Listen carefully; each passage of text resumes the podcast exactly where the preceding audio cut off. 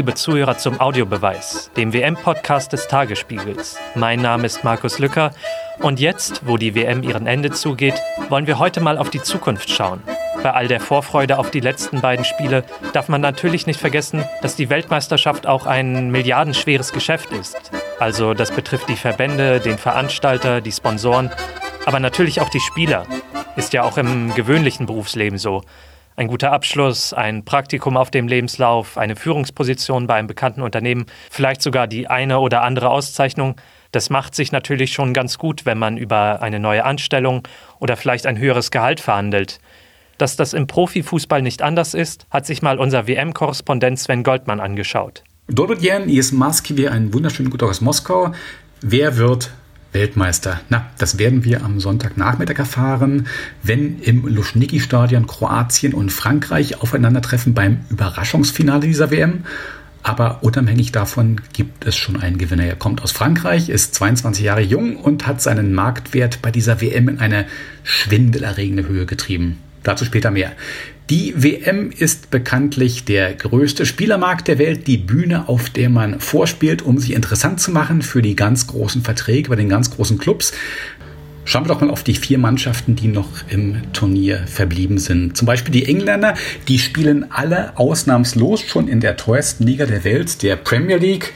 Aber die größten Stars dort sind im seltensten Fall Engländer. Ja, es gibt Ausnahmen wie Harry Kane und Dele Alli von den Tottenham Hotspur, aber schon der sehr gute Torhüter Jordan Pickford vom FC Everton spielt dort eher unter dem Radar. Stammspieler wie Harry Maguire aus Leicester, Raheem Sterling von Manchester United oder Jordan Henderson vom FC Liverpool tut man, glaube ich, nicht unrecht mit der Behauptung, dass sie nicht unbedingt zu den tragenden Figuren ihrer Clubs gehören. Das ist bei den Kroaten ein wenig anders.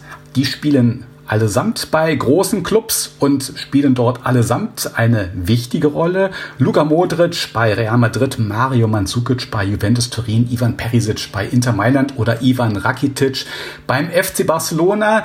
Die müssen sich nicht mehr beweisen, die müssen hierfür keinen großen Vertrag vorspielen. Die können ihre Egoismen zurückstellen und sich auf etwas konzentrieren, was wahrscheinlich ihren Erfolg ausmacht, den Mannschaftsgeist. Luka Modric, der grandiose Spiellenker, hat gerade nach dem Halbfinalsieg über die Engländer gesagt, so eine Stimmung wie in dieser Mannschaft bei diesem Turnier habe er in der kroatischen Nationalmannschaft noch nie erlebt. Ähnlich ist das wohl bei den Belgiern mit ihrer großen goldenen Generation. Topstars wie Eden Hazard und Thibaut Courtois von FC Chelsea, Kevin De Bruyne von Manchester City, Romelu Lukaku von Manchester United, Dries Mertens von SC Neapel, auch Frankreich erfreut sich an seinen Weltstars Paul Pogba, Manchester United, Antoine Griezmann, Atletico Madrid, Kylian Mbappé, Paris Saint-Germain, N'Golo Kanté, FC Chelsea und Deutschland hat in Russland eine eher untergeordnete Rolle gespielt, wie auch die Bundesliga, aber die stellt immerhin einen der ganz großen Sieger dieser WM. Und jetzt kommen wir zur Auflösung der eingangs gestellten Frage. The winner is Benjamin Pavard. 22 Jahre jung und er steht unter Vertrag beim VfB Stuttgart. Der Außenverteidiger Pavard hat das vielleicht schönste Tor dieser WM geschossen im Achtelfinale gegen Argentinien, ein grandioser Volley-Schuss.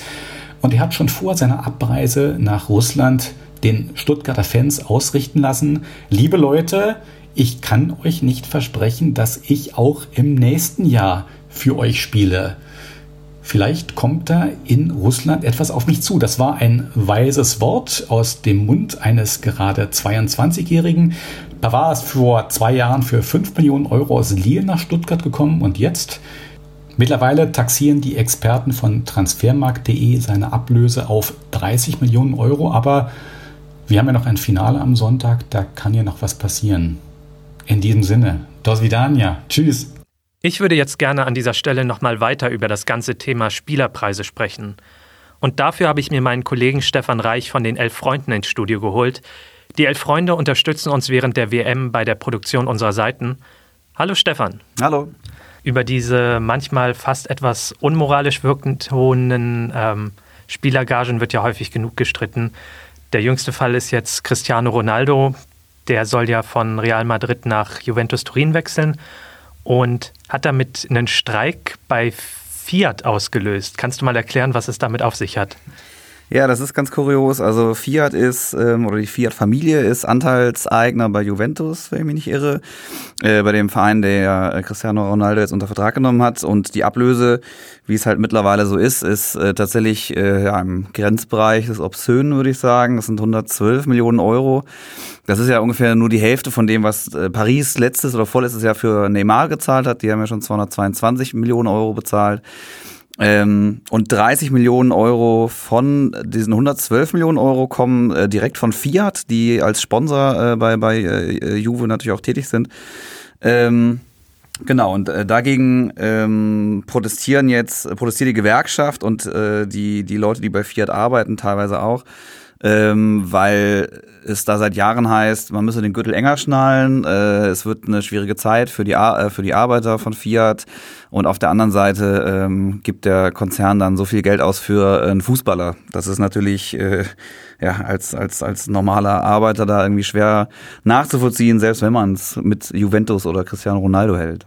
Wir haben jetzt ja gerade so die Leistung der WM im Nacken. Welchen Einfluss hat das denn für die Spieler? Also können die jetzt auf die zukünftigen Verhandlungen gucken und sagen, guck mal, so habe ich bei der WM gespielt, ich habe den und den Platz gemacht, ich habe das und das Tor geschossen. Wirkt sich das auf Verhandlungen aus oder kann man sagen, da steigt der Preis? Ja, das ist sicherlich äh, äh hilfreich, wenn man eine gute WM spielt. Also jetzt zum Beispiel äh, ist Kroatien ja gerade ins Finale eingezogen. Da gibt's äh, den äh, Spieler von Eintracht Frankfurt, Ante Rebic, der letztes Jahr ähm, verpflichtet wurde von Frankfurt. Der hat ja zweieinhalb Millionen gekostet, was ja heutzutage relativ wenig ist. Der hat eine gute Saison gespielt. Marktwert würde ich sagen, bewegt sich so innerhalb von, was ich, 10 Millionen vielleicht äh, vor der WM. Jetzt spielt er eine sehr, sehr gute WM plötzlich. Ähm, und hat äh, durch seine, durch seine ja auch unkonventionelle Spielweise, da, dadurch, dass es so Spieler selten gibt äh, auf dem Niveau, ähm, plötzlich Interessenten äh, am Start, die äh, gewillt sind, naja, vor ein paar Wochen hieß es noch 40 Millionen, jetzt spricht man schon über 50, 60 Millionen. Also das ist sicherlich für ähm, für die Spieler, ähm, wenn sie eine gute WM spielen, eine fantastische Möglichkeit, auch ihren, ihren, ihren Marktwert zu steigern. Ähm, einerseits natürlich auch die, für die Vereine, die dann äh, große Transfererlöse erzielen können, aber natürlich kann so ein, so ein Ante Rebic, der jetzt vielleicht anderthalb Millionen verdient oder so, bei einem englischen Verein, der sowieso bereit ist, 50 Millionen zu bezahlen, dann auch äh, sein Gehalt vervier, verfünffachen sogar. Mhm. Das ist wahrscheinlich auch eine ganz gute Chance für kleinere, weniger erfolgreiche Fußballnationen, zumindest mal ihre Jungstars zu präsentieren, da auf der großen Bühne. Also das kennt man ja, manchmal werden Spiele einfach bloß noch so in letzten Verzweiflungsmomenten, wo sowieso alles schon entschieden ist, nochmal aufs Feld rausgeschickt oder wenn schon fünf Tore geschossen wurden, um einfach nochmal zu zeigen, diese Leute haben wir auch noch, die haben jetzt auch mal an der WM teilgenommen. Ist das auch eine Bühne für diese Jungtalente? Also ich würde schon sagen, dass äh, wenn wenn so kleinere Nationen äh, ja junge Spieler mit so einer Art Starpotenzial oder mit herausragendem Talent haben, dass die dann sowieso spielen. Die werden dann nicht nicht quasi reingeworfen nur so in den letzten zehn Minuten, sondern das sind dann Spieler, die äh, von Anfang an quasi ähm, mit mitspielen. Es ist aber schon auch so, also ganz unabhängig vom Alter ist es natürlich ähm, die Möglichkeit für, für viele Spieler, sich da irgendwie auf einer großen Bühne mal zu, zu, äh, zu präsentieren, auch zu zeigen, dass man in so einer Drucksituation, die so eine WM ist, äh, sich eben auch, ähm, ja, auch seine Leistung abrufen kann. Ähm, es ist ähm, aber dennoch so, auch gerade bei kleineren Nationen, glaube ich nicht, dass äh, die WM die Bühne ist, wo sich Talente präsentieren. Also in dem Sinne, als dass äh, sie unbekannt waren vorher. Also wir leben jetzt tatsächlich in so einer Fußballwelt, die so globalisiert ist und da steckt auch so viel Geld mittlerweile drin, dass äh, jeder 18-jährige kostarikanische U-Nationalspieler bei jedem Bundesligisten irgendwie auf dem Zettel steht. Also die, das, das Scouting ist, ist komplett global mittlerweile. Da gibt's keinen mehr oder wenige wahrscheinlich nur noch die ähm, ja, die überraschend aus dem Hut gezaubert werden und irgendwelche Bundesliga-Vereine oder deren Scouts äh, quasi auf dem falschen Fuß erwischen. Das glaube ich eigentlich nicht. Hm. Das heißt also, ich muss mir nicht vorstellen, dass jetzt irgendwie in Russland die ganzen Talent-Scouts umherlaufen und schauen, uh, na, äh, na sieh mal an, der Senegal hat ja doch ganz schön gute Leute, vielleicht sollten wir da mal anrufen. Also, ja, ne. Da weiß man mittlerweile Bescheid. Genau, ich glaube schon auch, dass äh, klar sind das Scouts und die Leute von den Vereinen, aber ähm, keiner der, ich weiß nicht, wie viele Spieler das jetzt waren, die da äh, jetzt bei der WM waren, 500 irgendwas oder so. Äh, glaube, da ist keiner dabei, der vorher irgendwo mit 17 noch auf dem Bolzplatz gekickt hat und äh, durch Zufall jetzt ins äh, Nationalmannschaftsaufgebot äh, gerutscht ist und sich als Jahrhunderttalent entpuppt. Also die sind alle bekannt, glaube ich. Gerade auch ähm, ja, Spieler aus, aus äh, kleineren Nationen, weil das die Länder sind, wo man zumindest als Bundesligist oder so äh, sich erhofft, da eventuell noch ein Schnäppchen zu schlagen. Dementsprechend wird da also sogar intensiver noch gescoutet wahrscheinlich. Okay, dann danke ich dir schon mal für die Einschätzung, Stefan. Das war der Audiobeweis. Wir sind auch morgen wieder mit einer neuen Folge unterwegs. Dann schauen wir natürlich auf die Spiele des Wochenendes. Äh, Spiel um Platz 3, natürlich das Finale zwischen Frankreich und Kroatien am Sonntag. Sie können, wenn Sie das nicht verpassen wollen, uns gerne auf Spotify und iTunes abonnieren. Ich danke Ihnen an dieser Stelle auf jeden Fall schon fürs Zuhören. Mein Name ist Markus Lücker und ich wünsche Ihnen noch einen schönen Tag.